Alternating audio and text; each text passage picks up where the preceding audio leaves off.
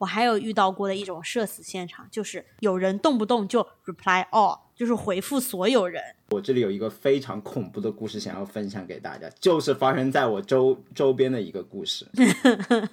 就是由这个 reply all 引起的一桩血案，打引号的血案。你确定不是我有个朋友，但其实说的就是自己吗？啊，那不是，因为就是这个故事的主角就因为这件事情已经被我们公司炒掉了。哦天哪！嗯，所以显然不是我。好。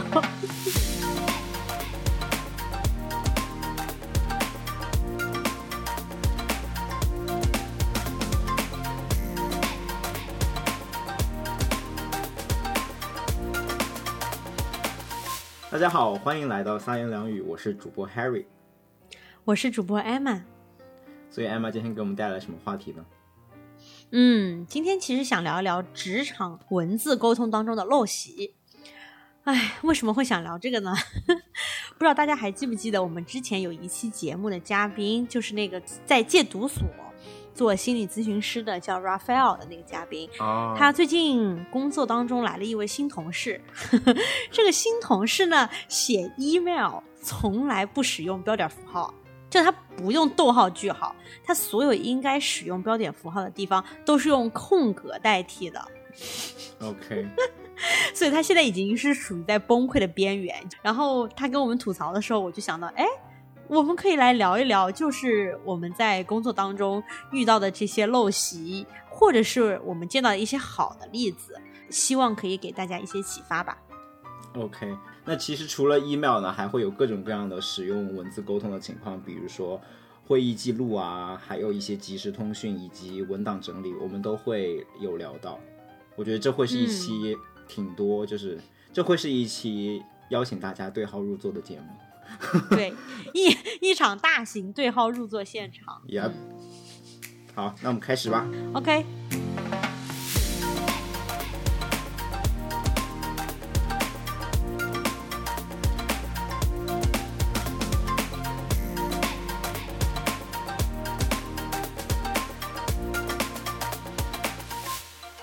那既然已经聊到了 这个不使用标点符号的陋习，那我觉得，呃，我们如果想要聊就是平时工作邮件当中应该注意哪些地方的话，我觉得可以从最最基本的应该做到的那些地方讲起。嗯，因为我觉得如果你在工作的 email 当中你做不到这些的话，就你可能是背后大家都在议论的那个社死边缘人。OK，那好惨哦。就像 Raphael 的同事都已经被我们议论到我们自己的节目来了啊。OK，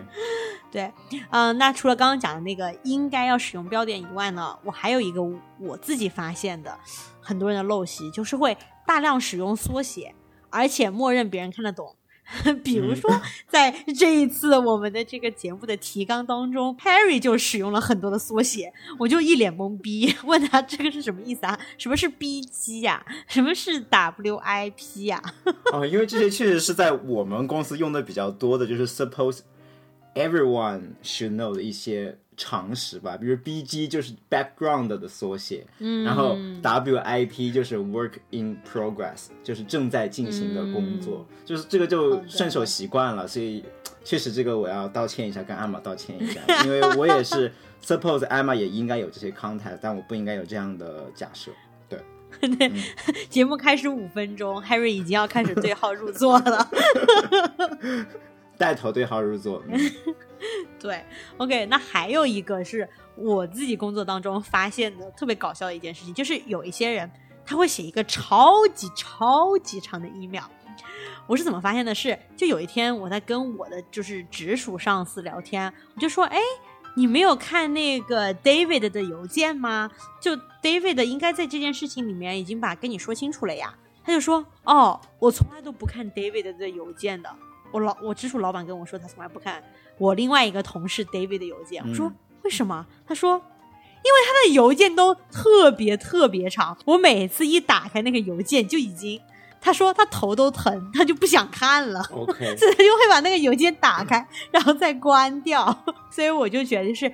应该基本要做到一个地方呢，就是如果你有一个超级长的 email，你就要思考，为什么一件事情，你你真的有必要要写那么多文字吗？就是还有一个就是，如果真的你是有很多很多很多信息量需要写的话，嗯，那你为什么不直接打一个电话，而一定要选择用文字的方式跟别人沟通？那我想问他那个超长的 email，你有没有就是试图去读一下，它到底是什么样的内容？是不是一定是都是一些重要的信息？嗯，那肯定不是啊。哦，如果如果都是一些重要的信息，为什么呢老板会选择不看他的 email 呢？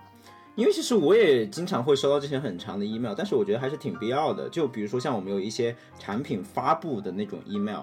然后会发到公司一个很大的组织里面，让大家都看到，说我们最近发布了一个什么样的产品。嗯，然后为了介绍这个产品发布，确实有很多信息量要包括进去，对，比如说这个产品会有什么样的影响，对我们的营收增加了什么样的，增加了多少的营收，然后这个产品大概是一个什么样的运作，怎么使用，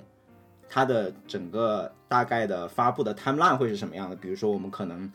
这个月发布到北美市场，然后什么时候会推向全球市场，以及这个产品背后涉及到哪些工程师和产品经理，这些都会有非常大量的信息需要在一个 email 里面必须都包括进来。嗯嗯，但是这个情况下呢，就有一个很好的 tip，嗯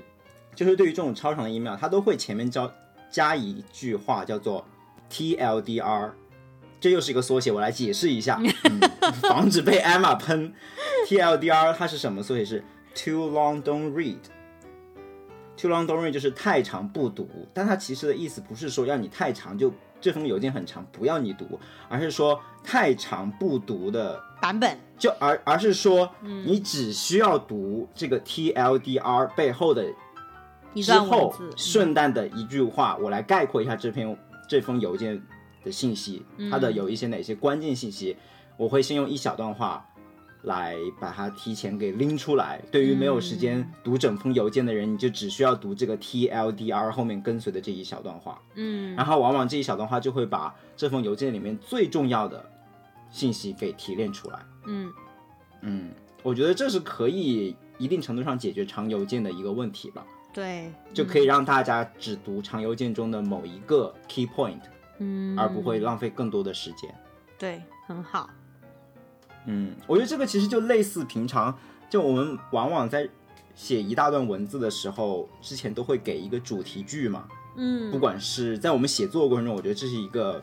应该算是一个挺基本的套路吧。每一段话开始的时候都写一个主题句，是的，先让大家知道你这一段话想阐述的一个核心观点是什么。嗯，很不错，所以我觉得这样的套路是可以套用到各个写作场合的，不管是 email，哪怕是你在跟别人即时通讯的过程中发一个很长的 message，你也可以在最开始加一句 TLDR，、嗯对吧？对。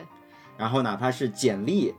你在列出很多那种小的 sub bullet point 之前，你会也有会也会有一个 headline。来就是精简的描述一下你这一段经历具体干了什么，嗯所以我觉得这个 TLDR 是可以用在方方面面的，就是解决这种超长 message 的一个问题。嗯，对的。而且我想到，就是我平时看的一些微信公众号的文章，他们在一开始也会有那个太长不看版。啊，对对对对，这就是对中文版的 T TLDR，就叫太长不看。对嗯那除了这个超长的一个 email 以外呢，我还有遇到过的一种社死现场，就是有人动不动就 reply all，就是回复所有人。我这里有一个非常恐怖的故事想要分享给大家，就是发生在我周周边的一个故事，就是由这个 reply all 引起的一桩血案，打引号的血案你确定不是我有个朋友，但其实说的就是自己吗？啊，那不是，因为就是这个故事的主角就因为这件事情已经被我们公司炒掉了，哦天哪，嗯，所以显然不是我。好，就是因为也是在一个类似我刚才说的那种产品发布的邮件下面嘛，就产品发布的邮件是很多人都能看到的，然后那个人就误点了这个 reply all，说了一些非常 negative 的评价，就是哦让全公司的人都看到他公然的在说这个产品的发布就是其实是窃取了我们组的 idea，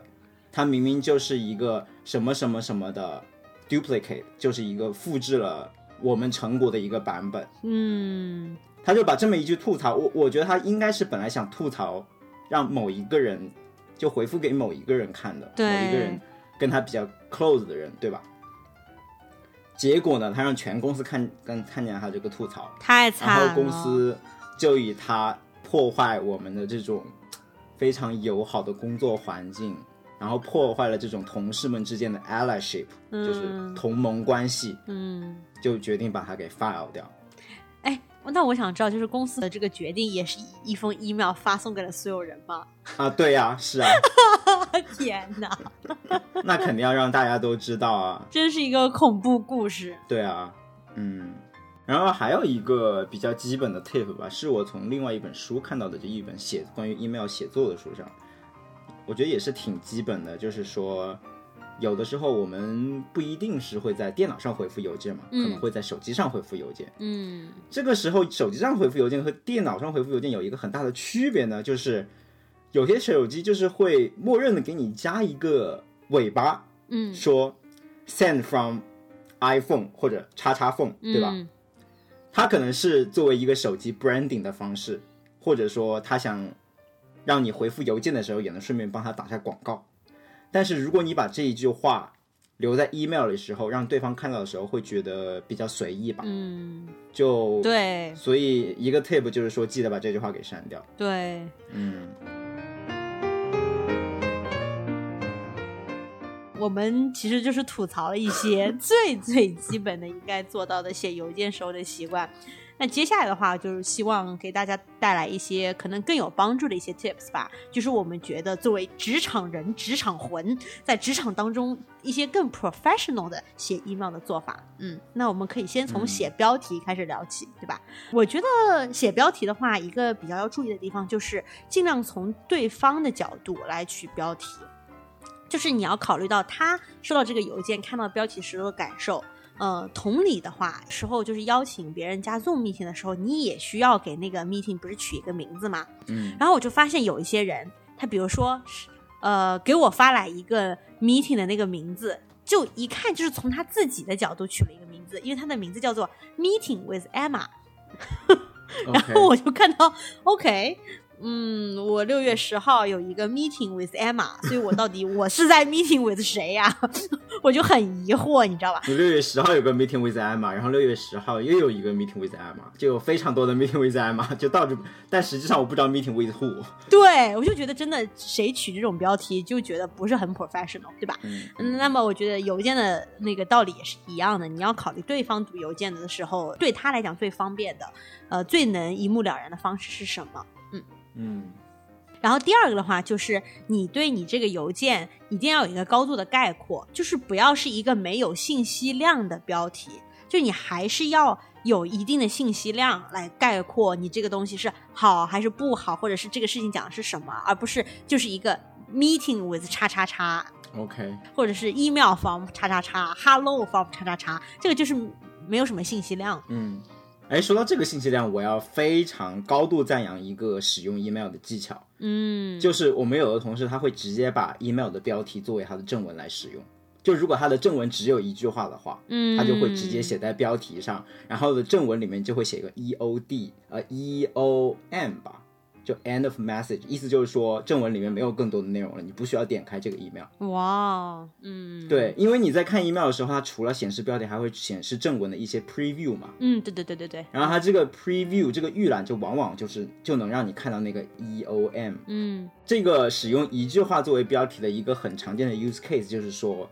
我明天有一个 doctor appointment 要去看医生，然后不在公司，嗯，就是这种 out of office 的这种 notification 就很常见。哦，对，对，就就是说明天六月十号我不会在公司。嗯，就是这样的邮件，它就会往往放在标题里面通知大家。我觉得非常好，就你完全就不需要点开这个邮件，你就能看到它的重要的信息，就 everything。对嗯，然后你就再标记一下已读嘛就好了。对，我觉得这是就是 echo 你那个说要标题需要有信息量的一个比较极致的做法吧。嗯，对对对，确实，嗯然后另外一个关于标题的 tip 也是我从那个书上读到的，虽然我自己没有用过这个 tip，而且我觉得这个 tip 可能也值得讨论，就是它具体什么情况下才比较有用。那本书上他建议说，就说 change the subject line every pair of emails，就说你每一个 email 的来回，你都应该给它一个不同的主题。嗯，我觉得这个很有道理啊。嗯，就是其实说白了，就是不要一直是 re 对我每一个 email 来回的话，都给一个不同的主题的话，这跟我之后想要去搜索某一个历史的 email 是很方便的。嗯，就如果你一直是 re re re re re 的话，你没有办法就是在这个很长的一个 reply 的链里面去搜索某一个具体的 email，嗯，因为他们都是 share 的，就是都是共用的同一个 email 的 subject，对吧？对就你下次在搜索的时候，你需要把整个 thread 再重新读一遍，然后去找中间某一封特殊的邮件。但是当你每一个来回都有一个不同的 subject line 的话，你之后搜索和回溯就会很容易。对，很合理啊。毕竟谁想收到一个邮件前面已经有十个 re，然后 就是前面已经有十个 re 冒号，然后再是那个 subject line，就很很恶心啊，我觉得。OK，可能就是 re 就已经长到就没有任何其他的信息息 了对就是一堆 re，re，也不知道 re 对的啥。对，不知道在 re 个啥，而且很明显，这种如果来来回回已经很多邮件了，其实到最后你讨论的东西和你第一封邮件的主题已经不相关了。哎，这个非常 make sense 对。对啊，就是一个很大的陋习，我觉得。对，所以逻辑上其实你也应该就是对应的换一个主题了。对，同意的。嗯。OK，那讲完了标题的话，我们来讲一讲邮件里面的大头，就是真正的正文部分。Harry，你有没有什么建议？我觉得正文有一个关于正文开头的 tip 吧，就是说，当你第一次写给某一个你不认识的人的时候，你一定要记得先介绍一下你自己是谁。不能就是默认别人就认识你是吗？对，就不要一上来就开始直入主题，说一个什么什么巴拉巴拉巴拉巴拉的事情。因为当我如果收到一个陌生人的来信，然后他在没有介绍任何自己自身背景的情况下，就跟我发一些 request 啊，问一些问题啊，我就会觉得很 confused。对，而且就是我凭什么帮你啊？你谁啊？啊、这这这个有点过分吧？我只是我就 第一反应就是说，哎，为什么这份邮件跟我有关？啊？为什么你要发给我？对对对，有道理。但是当我知道你是谁的时候，我就会非常自然哦哦，所以你也是我们合作那个 team 的一个 member 哦，这份邮件跟我是有关的，OK，got、it。嗯，对，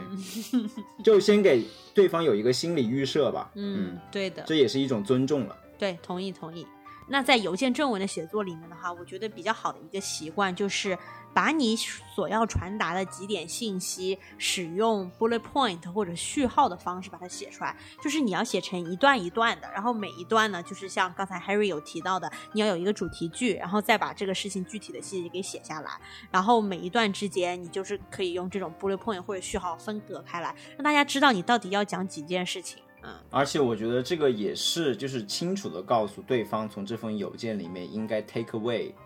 什么东西，对吧？对，因为毕竟对方看了邮件，他我看邮件，我最想知道是说这封邮件希望我做什么，对。突出里面的 action item 是什么，就是对对对，要突出需要对方协助的事项。对与此对比的情况就是，如果对你不需要对方要 take any action，要要要采取任何行动，看完你这个邮件，你这个邮件只是一个让对方知晓性的邮件的话，我觉得这个时候你有一个很有一个很好的 tip 给你，就是说在邮件里面也是要清晰的说明说 no reply necessary。嗯，就是说，这封邮件我只是想通知你有这么一个事情，你知道就好了，不需要 take any action。对也不需要回复我。我觉得这个，当然这个其实从某种程度上说，也是清晰的告诉对方要怎么做，就是不要做任何事情。这个时候，对吧？对对对，嗯，嗯，而且还有就是，我有的时候会收到一些。呃，HR 的邮件，我觉得他们写的也是类似的，也是很好了，就是告诉你、嗯这件事情已经办完了，there is no further action needed from your end。哦，我特别喜欢这种邮件。对，就是告诉你你那边已经没有什么需要做的了。OK，我觉得这样子就很好。嗯，嗯，就看完这种邮件，我就会非常的释然，就说，哎，这件事我可以忘掉它了，对，就暂时忘掉它了。对对对对对，嗯，因为大家就看邮件的时候，就是其实，在浏览邮件的时候，就也是慢慢的在往自己的 to do list 上加 item 的时候嘛，对就是不停的在 to do list 上加，然后突然看到一封邮件说，哦，我不需要做任何事情，就会很开心。对，同意。对，而且我觉得这个 tip 尤其对 manager 很适用，就是你在跟下属交流的过程中，因为下属多少会感觉到一些来自上面的压力嘛。嗯，就就觉得我一定要回复一样那种感觉。对，就哪怕就是说，在你默认的情况下，我是觉得你的所有邮件我都应该给个回复的，哪怕看上去这封邮件好像也没有什么可回复的，但是由于你是上级，我不敢怠慢你，我肯定至少得回复一个什么，起码回复个 yes or no 吧，对吧？嗯，但其实这种 yes or no 就是挺挺浪费时间的。或者就是什么 Thank you, copy that, got it，就是都是很无意义的对对对邮件。对对 yeah 对，这个时候作为 manager，你如果加一个 no reply necessary，也可以给自己省掉一些不必要浪费的时间。对。对，同意。嗯然后另外一个关于正文的建议是关于如何措辞的吧。嗯，就是如果我们在邮件里面经常会想问对方问题的时候，或者说想问对方一连续的问题的时候，可以我们要三思一下，嗯因为在那本写作书里面，他就指明说，其实下级对上级问问题，就是直接非常直白的问问题，不是一个非常礼貌性的行为。比如说这个项目的 deadline 你定了吗？或者说你的票订好了吗？然后你订的什么座位啊？嗯，就是一些 manage up 的问题。嗯对，但是他认为这样的问题可以更好的用一种陈述语句的方式来表达出来，而且能达到你同样的效果，就是说，嗯，像刚才说的票订好了没？嗯这个是个问号。对，更好的表达方式就是说，当你把票订好的时候，请告诉我一声，嗯，就 let me know when you got the ticket。对，就这个 let me know 真的是一个 magic word，就是一个非常神奇的词，你可以替换所有的问题。对，就 let me know when you got the DDL，就是当你确定了这个项目的截止日期的时候，请你告诉我一下，嗯，这样就会显得非常的谦和，非常的礼貌，然后同样也能就是满足你这个想要索取答案的这个需求，对不对？对，还有更礼貌的说法，就是用那个什么哦 appreciate，、就是如果你能在拿到 deadline 或买到票之后告诉我的话，我会非常感激。哦，那这个就是进阶版本了，升华版本，对，也很好。对，嗯，就 I appreciate if you can，对对对对对对嗯对，这感觉就是有点跪下了，跪跪下求 买吧，买票。挺好挺好，放低姿态，这个姿态更低了。嗯，，OK，那我觉得正文的内容的写作，其实要真的展开讲的话，可以讲很多。但是我们这边就是一些小的 tips 吧。我觉得将来有机会，我们可以再深入的展开一下。啊、嗯那除了正文以外，我们已经讲了标题，对吧？讲了正文，我觉得其实，嗯，正文里面还有一些小，还有最后一个小 tips，我想讲的就是关于超链接的问题。就是我发现有一些人。他会把，比如说我需要点击的一个网址，他就直接把那个网址就给我粘贴在邮件里面，而且如果那个网址正好特别长的话，他的那个邮件里面就非常丑，所以你就要善用超链接，你就说 click this，然后用 click this 呢，或者是 this website，然后你就放在那个里面，你用超链接点进去，对，不要就把整个一坨就贴在那里，那样真的很丑呀。因为有的时候网址就会巨长，对，有的时候网址真的可以巨长，所以不要那样做，真的。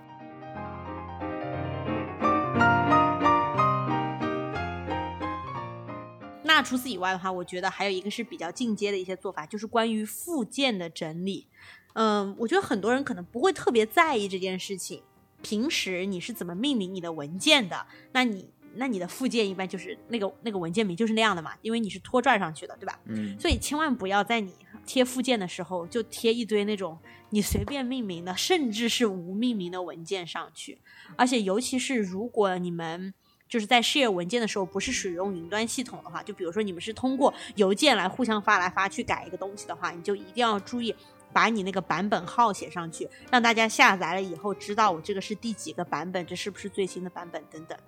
你刚刚说的无命名的有文件，这个可能存在吗？真的啊，就有人发一堆那个 untitled 的三，哦，那这种东西我觉得都会被我当做病毒处理，我就不会点开。我觉得这大概就是一个恶意软件吧，或者什么恶意钓鱼 link 之类的，我就完全不会点开。那还有一个比较进阶的，我听说有人在做的附件整理的方法，就是他们会给他们的附件命名序号。就比如说 HR 给你发邮件说，我需要这以下四个文件，嗯，你需要在什么时候发给我？OK，然后你就可以根据他给你发的一二三四的序号，你也把你那个文件命名成一二三四，对应它的正文、哦发过去之后，他明显就知道，OK，这个是我当时要求的二号文件。就是让对方的工作变得很轻松。如果尤其是嗯，当他要一大堆文件的时候，你也可以把它打包成一个文件包，对吧？这个文件包也要命名然后里面一二三四五六七这么几七个文件都在一个夹呃文件夹里面。我觉得跟这样的同事工作会让强迫症特别舒服。尤其是你要考虑到的是，当对方其实不只是从你这边一个人需要文件，他要收集很多很多人文件的时候，你这样子的命名和打包方法可以让对面的人轻松很多。嗯，对，哎，我突然就想起来，我们也应该聊一聊关于文档整理这个问题，因为你只有把你自己这边文档命名啊、整理啊都搞好了，你才能给别人在发附件的时候比较清晰嘛。嗯，因为我发现我有一些同事，就我以前的一个前同事，我见过的就是他整个桌面上面就已经摆满了文件，就是挤满了文件。因为有一次他在呃 share 他的 screen 的时候就被我看见了，就被我们大家都看见了，就包括老板也以他的那个表情，老板也惊讶于为什么这个人的桌面可以都是满的。我相信肯定你们身边也见过这样子的人。我相信台下很多人都会觉得非常亲切。如果我坐在台下，我就会非常亲切，因为我也经常就是随便就把 desktop 就把桌面给填满了。哦，就那种临时的文件，我都喜欢堆在 desktop 上，因为那个是最容易找的地方。对，确实。但是我跟你这个同事不一样的是，我在 present 之前，我一定会把它清理一下。好的，哎呀，对，反正呢，我我在这里想讲的其实就是，嗯，我们在文档整理的时候要避免那种超大的一个合集，就是一个文件夹下面，或者比如说你桌面本质上也是个文件夹嘛，对吧？你要避免一个超大的合集，然后里面就很多东西，这样其实是不好的。说白了就是避免你的分类数为一嘛。对，就避免你分类数一，因为我觉得你们大家真的不要小看关于这个文件夹和文件的整理以及它们的命名，因为它本质上实际上体现的是你对整个这个知识体系的一个逻辑的理解和认识。嗯因为如果你觉得你做的这个工作它是像一个知识树一样的，那这个树就一定是有 branch 的，对吧？就不可能所有的叶子都长在一根杆儿上啊。所以如果你能搞清楚你这个树的不同的枝干和这个主干之间的各种逻辑关系的话，你就应该会有很好的文件夹和文件的整理以及它们的命名。嗯然后还有一个关于命名的 tips，就是你要考虑搜索的方便程度，就是你可以嗯想一想，哎、如果我搜索这个文件，我可能会用什么关键词？那你就尽量把那个关键词，呃，就是包括在你的文件命名里面，这样子的话比较方便查找。嗯，对，我觉得从搜索的角度这一点我非常同意。但是我想提出一个跟艾玛不太一样的一个偏方给大家，嗯就是因为我觉得我不喜我不太喜欢分类的一点，就是觉得分类这个东西确实如 Emma 所说，需要你有很强的对整个体系的理解，我觉得是个非常费脑的事情，非常累的事情。嗯所以，我采用的偏方呢，就是给每一个文件一个非常冗长，但是又很有信息量的一个名字，这样确保呢，我就可以直接通过搜索一步到位的搜索到这个文件，就直接就是 Control F 嘛，对吧？嗯或者说你在搜索框里面，我打出一串字符，我就能定位到那个文件。嗯，这真的不失为一个好的方法，我觉得。这个从搜索的角度来说，我觉得是很方便的。只是说，可能同时你也千万千万记住，不要在命名文件的时候用一些缩写，因为这个我是吃过苦头的。就是 真的，你在命名文件用缩写的话，你到时候搜的时候，你根本就不会记得那些缩写代表什么意思，然后让你彻底找不到这个文件。对，所以就不要这个时候就不要用缩写偷懒了，你就把那些嗯缩写都展开作为文件名的一部分。对，还有就是，我觉得如果是这个项目，你已经是很久很久都不会再去碰它了，这些文件文件夹你很久很久都不会碰它，你就把它放在一个归档的地方。嗯，你不要把它和你正在 actively 使用的那些文件和文件夹放在一起，这样子就是给你自己找麻烦。你要有一个自己的 archive 文件的地方。嗯，这个非常 make sense，有一个 archive 的文件目录，对，嗯，很好。然后，既然我们来到了文件末尾，那还有一个 tip 就是，就是让你一些比如说文件末尾我们都会有些 signature 嘛，就是签名，对吧？对对对，嗯这个签名其实你可以让它变得更加 informative，就是更加有信息量一些。嗯就除了加上你的联系方式，以便于对方在无法邮件联系你的时候可以联系到你的时候，也别忘了在你的联系方式后面备注一下可以联系你的时间。哦，对，就比如说你有时候会贴自己电话号码嘛，嗯，但是很多人就不会注意到说我在电话号码后面再加一个我什么时候可以接电话这样的时间。嗯这个我觉得对你和对对方都是一个更好的一个预期管理吧。嗯，对的，嗯，就是让对方知道该怎么做，你也不会在你不想接电话的时候接到电话。嗯，很好，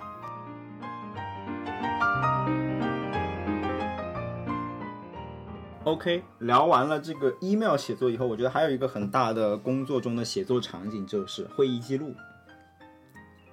关于会议记录这一点，我想分不同的一些使用场景来介绍一下。首先想聊的就是这个 one on one 的会议记录，就是当你一 v 一和你的同事或者和老板开会的时候，有一些什么样的小建议。首先，我有一个习惯，就是我每次开会之前，我都会把 agenda 准备好，嗯就是这个会的一个计划或者说一个纲要，我都会准备好。这个其实跟我们播录播课也一样嘛，我们就每次录播课之前都会有个纲要，对啊，就防止说这个会，就是其实就是为了让这个会开得更有效率嘛。对尤其当我开这个会是有一些非常清晰的目标的情况下，比如说我有一些什么样的难处要跟老板表达，甚至比要争取到相应的资源，比如说我希望同事帮我一起研究一下某一个 bug、某一个困难，我觉得这些都是应该提前就是做好计划的，放在你的会议纲要里面。我觉得有会议纲要的最大的好处就是防止你的会议在会议过程中大家聊一聊就跑题了，然后跑题了之后，其实这个时候，当你在跑题的时候，其实你有时候是很难意识到你在跑题的，或者说你很难控制这个跑题的局面，嗯，继续往越远的方向发展。对对对，但是当大家都同时盯着一个会议记录的时候，首先大家在聊的时候就不会那么跑题，因为我们是有题的，而不是一个无题的记录，对，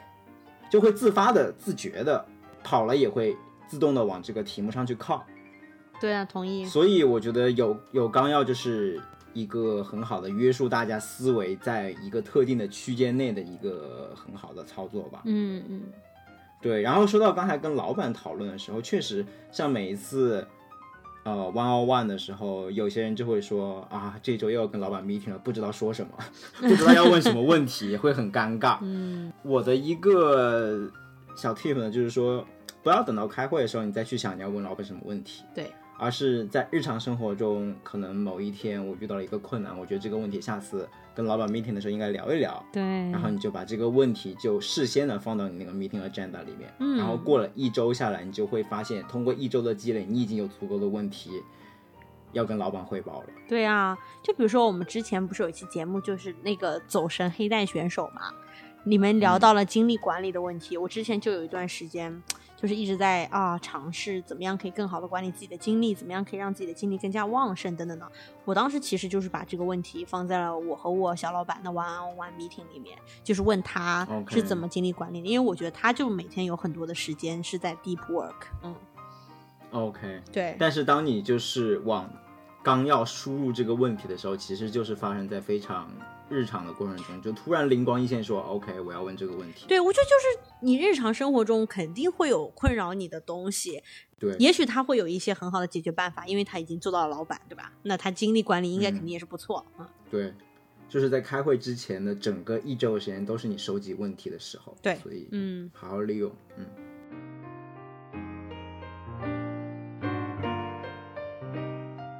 OK，第二个想聊的这种用户场景的使用场景呢，就是我们在开这种小组汇报工作会议的时候，我这里想说的小组汇报工作，就是每一周一的时候，我们都会整个组开一个组会嘛，然后每个人就是跟组所有的组员汇报说这一周我干了什么，嗯然后未来我要干什么，有一些什么样的计划，最近有什么进展，就是一个进度汇报的这种会议。嗯这种情况下，我们组就会说，大家每一个星期一开会之前，都会往一个共享的 doc 上面、共享的文档上面，把你要说的东西都先填好，填一些哦 bullet 上去，嗯然后开会的时候就大家都浏览这个 doc，然后一边就听你的汇报。嗯，在这样的使用场景下，有一些什么样需要注意的点？我们跟你们不太一样，因为我们像这种一周汇报一次的，其实是用 PPT 来做的。嗯。哎呀，所以 maybe 你可以先讲一讲你的文字工作是是怎么写这些 meeting notes 的，然后我可以补充一点我们 PPT 上的文字是什么样子。的。嗯，OK，那像我们的话，其实就工作汇报都会有一个模板嘛，嗯。就哪怕是用文字汇报，一般都会包括这么几个方面，嗯。就你现在正在做的是一个什么样的工作，一个什么样的 project，嗯，这个 project 大体上它的总目标是什么，然后有一些什么样的 background，我觉得这个是你可以往上写的。嗯。因为就防止，因为其实大家就隔行如隔山嘛，嗯。隔 project 也如隔山，所以就对于你非就你项目之外的人看你的汇报，如果在没有任何你对工这个整体工作的介绍、背景介绍以及目标介绍情况下，其实是完全看不懂你在说什么的，就是直接就是上来你上一周做的一些具体的工作，他完全不知道你这个东西就是不 make sense，他也不知道你这个背后的 picture 是怎么样的，所以为了让这种和你没有工作上没有太多 overlap、没有太多交集的同事也能看懂你的工作汇报，我觉得你应该在最开始就是把你整个工作的背景和目标就是概括一下，让大家嗯。在阅读你之后更具体的工作汇报之前有一个有一个知识准备吧。嗯。对，嗯。然后具体的工作汇报呢，那就是就是除了这个工作背景以外，接下来就是工作进度。嗯这个进度的话，我们一般一般都是用三种不同的进度的状态吧，一个就已已经已经完成 done，对吧？还有一个就是正在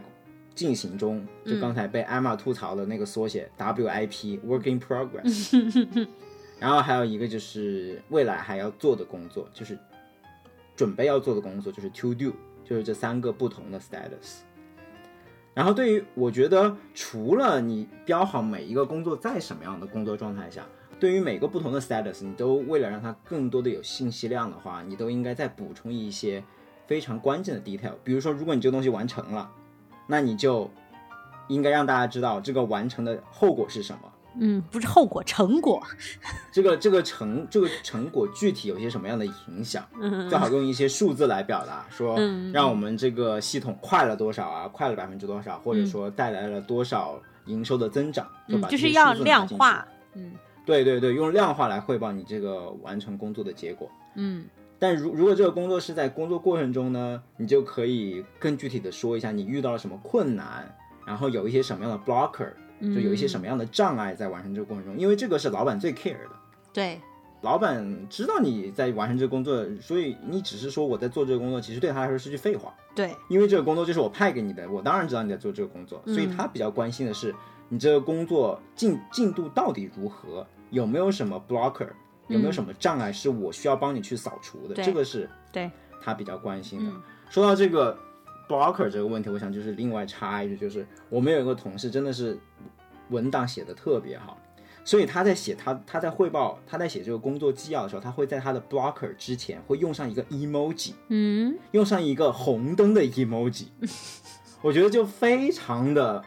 生动形象，嗯。就你一眼看过去就会，他那个红灯就是特别的亮眼，特别的扎眼，知道吗？嗯。就是提醒大家说，提醒老板说，哦，我这个地方是一个非常大的障碍，可能会让这个项目的完成时间推迟，你一定要 pay attention，一定要注意到这个点。嗯，对，对，所以有的时候就是加一些 emoji 啊，这种绿灯啊、红灯啊，其实也还蛮 make sense 嗯，那我在这里就要埋一个坑了。啊。因为我觉得你刚才提到的这个用一个红灯的 emoji，它其实就是一种吸引视线的办法嘛。嗯那我觉得我们将来可以搞一期节目，就是讲 PPT，就是 slides 要怎么做，或者是这哦这些哪些习惯比较好。因为 slides 其实最最重要的一个核心的原则就是你要告诉观众我到底应该看 PPT 的哪里。，OK，对，就一张 PPT 放出来，我到底应该从哪里开始看啊？或者我应该重点看哪个地方？所以这这和吸引视线，就刚刚你用一个 emoji 来吸引视线也是很有关系的。嗯，那我们就在这里埋一个坑，今天不会展开说了。嗯，对，slides 做 PPT 又是一个很大的 topic 了。对，嗯，然后再回到我们刚才讲的，除了已完成，然后正在做的事情，还有就是说你将来要做的事情的话。你除了说你将来要做什么，最好还给一个 deadline，就说我打算什么时候做这件事情，就让这个 item 变得更加有信息量。嗯，对，同意。然后我觉得我这边话可以补充的，因为我们其实不是用这个文档来进行汇报，我们是用 PPT 嘛。但是我觉得大概。可以受用的地方是，我可以举一个我在博士期间我们实验室用的那个 PPT 模板，那么它转换成文档也是一样的。做实验的同学对你们可能会有帮助。嗯，比如说我们要去 present 一个实验的结果，就是我们做了某一个实验。嗯，OK，那我们一开始就会先说这个实验的目的是什么，我们到底是为了证明什么？OK，然后呢是。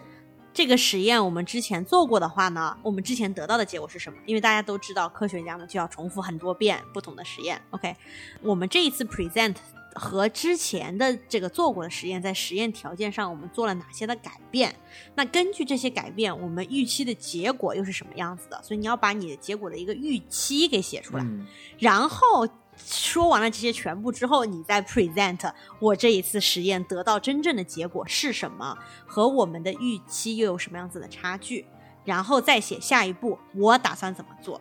那么从老板那边看过来的，他其实看完所有之后，他只需要同意或者不同意下一步你打算怎么做就可以了。OK，而且我觉得你在向他征求这个同意之前，你真的是把他需要的所有的背景知识都已经都已经告诉他了。就是确保他看到这以上几个问题以后，他能 make decision，而不需要再给你抛几个问题。对对对，说的很好，嗯。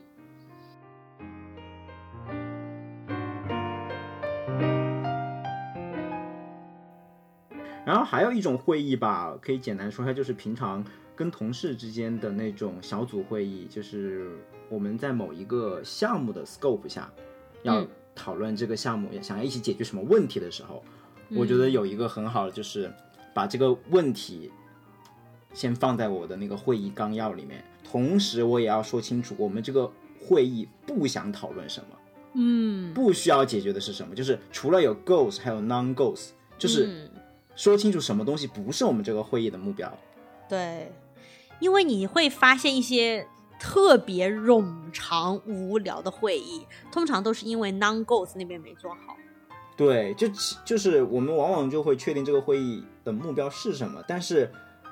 却不会从另外一个方面告诉大家这个会议的非目标是什么。嗯，所以确定非目标其实也是更轻易的让大家知道我们已经偏离了原来的目标了，就是能更好的划清这个会议的范围、开会的范围，我觉得是很好的。对的，嗯。突然觉得开会技巧这个又是一个大坑，我们又可以买。将来某一期节目，我们也可以聊一聊这个开会技巧。对，确实，我觉得就是开会，就是开无聊的会，应该是大家就是普遍，世界各地不管什么行业，应该都是有这个普遍的问题。但是大家往往就可能没有更多的去想，我如果是我的话，我应该怎么开好这个会？对，其实当真正开会的时候。你会觉得还挺费脑筋的，挺难的。对，就你你会更加理解，就为什么会有那么多无聊的会了，因为开好一个会不是那么容易的。嗯，是的。对，我觉得包括你作为主持啊，或者说作为谈判者，我觉得都是有很多的技巧在里面。所以这也是一个巨大的 topic，我们可以在以后的节目里面好好聊聊。嗯，好的。又埋了下了一个坑。对，这是一个埋坑的节目，这一期。天哪，我们对自己做什么？OK，那我们今天就聊到这里。其实，哇，说长不长，说短不短，我们竟然很长，对，就讲了很久。嗯，希望大家能有所收获吧。那我们就进入 Picks 环节。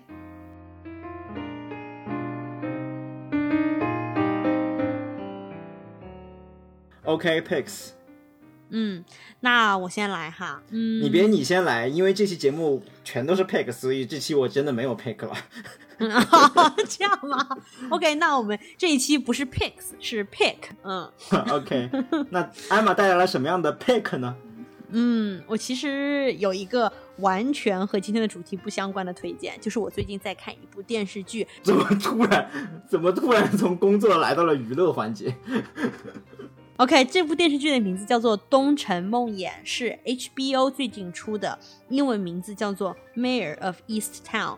是凯特温斯莱特，也就是演嗯《泰坦尼克号》的主角，饰演了一个小镇的女警察长，她破案三桩，嗯、就是跟女孩相关的案件，就其中是两个女孩失踪，一个女孩被谋杀，他们要去找出凶手的这么一个七集的电视剧。这个我好像在就是微信文章推荐上也看到，好像是一个 thriller 是吗？是个惊悚剧。对，就是不能说就是悬疑吧，我觉得。OK 嗯，我特别想推荐它的理由呢，不仅仅是因为它是一个悬疑，你很想知道到底发生了什么，凶手是谁。嗯我觉得它还很有特点的有两个地方，一是它把故事设置在了滨州的小镇，它其实是展现美国铁锈带的一个小镇现在的一个状况是什么样子的。嗯你就会可以看到大量的那种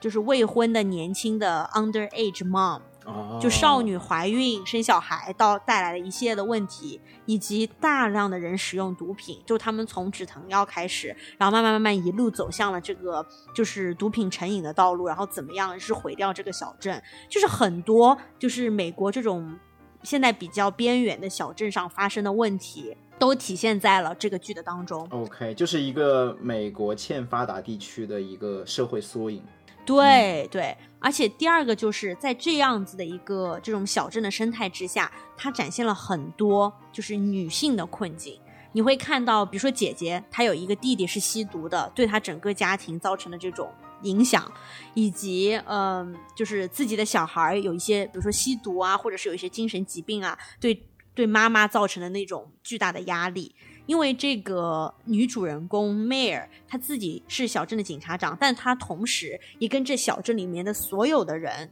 都是某一种朋友或者亲戚或者同学或者闺蜜的这样一个关系。OK，因为小镇里的人都互相认识，然后每一个家庭都有每一个家庭让他们非常挣扎的地方。嗯那些挣扎的地方就是我刚才讲到的，可能就是毒品啊，或者是呃，就是未未婚先孕啊，很早就有了小孩啊，就等等等等。她有一种女性视角，你可以看到这些女性是怎么在每一个家庭以及自己的社会的角色当中挣扎的。嗯，OK，所以对于各位男同胞来说，这也是一部很好的体会女性视角的剧，对对对了解他们的不易。嗯，好，对，当然了，还有就是因为凯特温斯莱特就是随便演都是那种影后级别了，就是演技真的太强。OK，无暇与君一席，有缘三言两语。想听到更多关于美国职场文化、生活的正经闲聊，欢迎订阅我们的节目，我们将一到两周不定期更新一次。那我们下期节目再见，拜拜。拜拜。